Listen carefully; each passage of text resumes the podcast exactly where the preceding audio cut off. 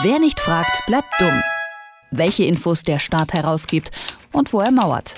In Kooperation mit fragdenstaat.de. Erinnern Sie sich noch an die berühmten Steuer-CDs, als Bundesländer Namen und Daten von Steuersündern aus der Schweiz gekauft haben? Oder die etwas absurden Ermittlungen wegen Landesverrates gegen die Datenschutzaktivisten von netzpolitik.org, nachdem diese Schwachstellen beim Verfassungsschutz aufdeckten? Oder die Snowden-Unterlagen? Etliche Enthüllungen waren nur möglich, weil Menschen Daten weitergegeben haben an Journalisten, Blogger und Aktivisten. Nur leider sind solche Recherchen, die auf Leaks aufbauen, rechtlich immens kompliziert geworden. Die Rechercheure stehen immer schon mit einem Bein im Knast.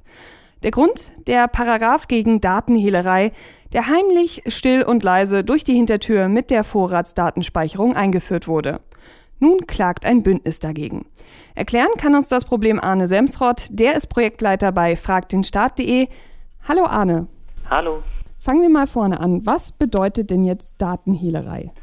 Datenhehlerei ist ein ziemlich neuer Straftatbestand, den es jetzt seit knapp einem Jahr gibt, der äh, die Weitergabe von geheimen Daten verbietet. Also nicht einfach nur das Leaken, sondern dann auch im nächsten Schritt ähm, wer zum Beispiel geheime Daten aus Unternehmen oder aus Behörden ähm, weitergibt. Und das kann ziemlich viele Berufsgruppen betreffen, die mit sowas zu tun haben, unter anderem Journalisten oder auch Anwälte, die zum Beispiel im Rahmen einer Recherche, sagen wir sowas wie Panama Papers, mit solchen Daten zu tun haben. Mit anderen Worten, das, was Whistleblower wie Snowden machen, bringt einen in Deutschland jetzt schon in den Knast. Das würde einen vielleicht so sowieso schon in den Knast bringen, weil es in Deutschland keinen wirklichen Whistleblower-Schutz gibt. Einige Initiativen, die sich dafür einsetzen, dass Whistleblower besser geschützt werden, gerade wenn sie im öffentlichen Interesse, was ja Teil der Definition ist, Daten leaken. Aber bei Datenhehlerei, da geht es noch einen Schritt weiter. Da geht es nämlich um all die Menschen, die mit Whistleblowern zu tun haben. Also Journalisten, die dann diese Daten verarbeiten und dann wiederum in Kontakt treten mit Anwälten, mit Steuerberatern, um, um solche Daten zu analysieren. Die werden durch diesen Datenhehlerei-Paragraphen mitunter dann auch kriminalisiert. Es wird jetzt eine Verfassungsbeschwerde dagegen erhoben. Was wird denn nun angeprangert und wer prangert? Das ist ein ziemlich großes Bündnis, das anprangert, koordiniert von der Gesellschaft für Freiheitsrechte, eine spendenfinanzierte Organisation, die Verfassungsbeschwerden für Bürger- und Freiheitsrechte koordiniert, zusammen mit Reporter ohne Grenzen, mit Leuten von netzpolitik.org und einigen weiteren Journalisten. Die alle wenden sich dagegen, dass dieser Datenhehlerei-Paragraph so schlampig formuliert ist, dass er dann auch wirklich gegen Journalisten eingesetzt werden kann, vor allem gegen Blogger eingesetzt werden kann, gegen Anwälte, verschiedene andere Menschen, die dann im Zuge so einer Recherche damit zu tun haben. Und das Ziel dieser Verfassungsbeschwerde ist, dass dieser gesamte Paragraph der Datenhehlerei für verfassungswidrig eingestuft und damit dann abgeschafft werden muss. Das total Verrückte ist ja eigentlich, dass diese Beschwerde nur vorbereitet werden konnte, weil wir in Deutschland ein Informationsfreiheitsgesetz haben. Dieses Gesetz zur Datenhehlerei ist ja öffentlich. Warum muss man jetzt noch mittels einer IFG-Anfrage an die Infos kommen?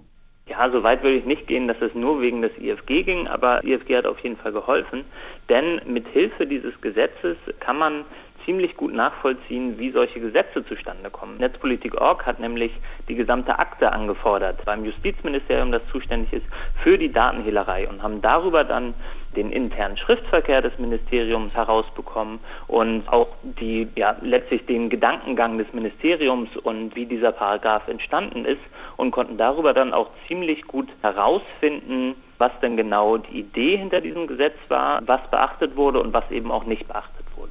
Und am Ende von sowas steht ja irgendwie immer, was haben wir gelernt? Was meinst du denn? Was haben wir aus der ganzen Sache jetzt gelernt? Oder was können wir aus diesem Schriftverkehr lernen? Wir können daraus lernen, wie, und das, das trifft gar nicht nur auf diesen Datenhehlerei-Paragraphen, sondern auch auf andere Gesetze zu, wie so ein Schreiben eines solchen Gesetzes funktioniert. Und da kann man dann in den Akten zum Beispiel sehen, was für Artikel dann kopiert werden und gelesen werden und wo es dann eine Anweisung gibt von oben, also mutmaßlich zumindest vom Minister als Reaktion auf eine Netzpolitik.org Artikel, da an einer bestimmten Stelle nochmal nachzubessern.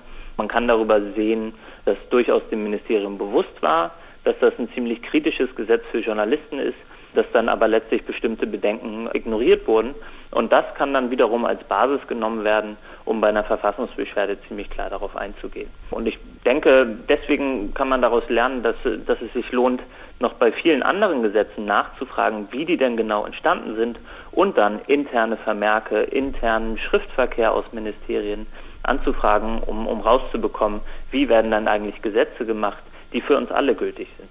In Deutschland kann man ins Gefängnis kommen, wenn man Daten weitergibt. Der Paragraph zur Datenhehlerei ist mit der Vorratsspeicherung recht still und heimlich gleich mit eingeführt worden. Dagegen hat ein Bündnis nun Verfassungsbeschwerde erhoben. Wieso, weshalb, warum? Das hat uns Arne Semsrott von fragdenstaat.de erklärt. Danke dafür. Danke. Wer nicht fragt, bleibt dumm. Die Serie auf Detektor FM. Den Staat selbst was fragen? Ganz einfach. Auf fragdenstaat.de.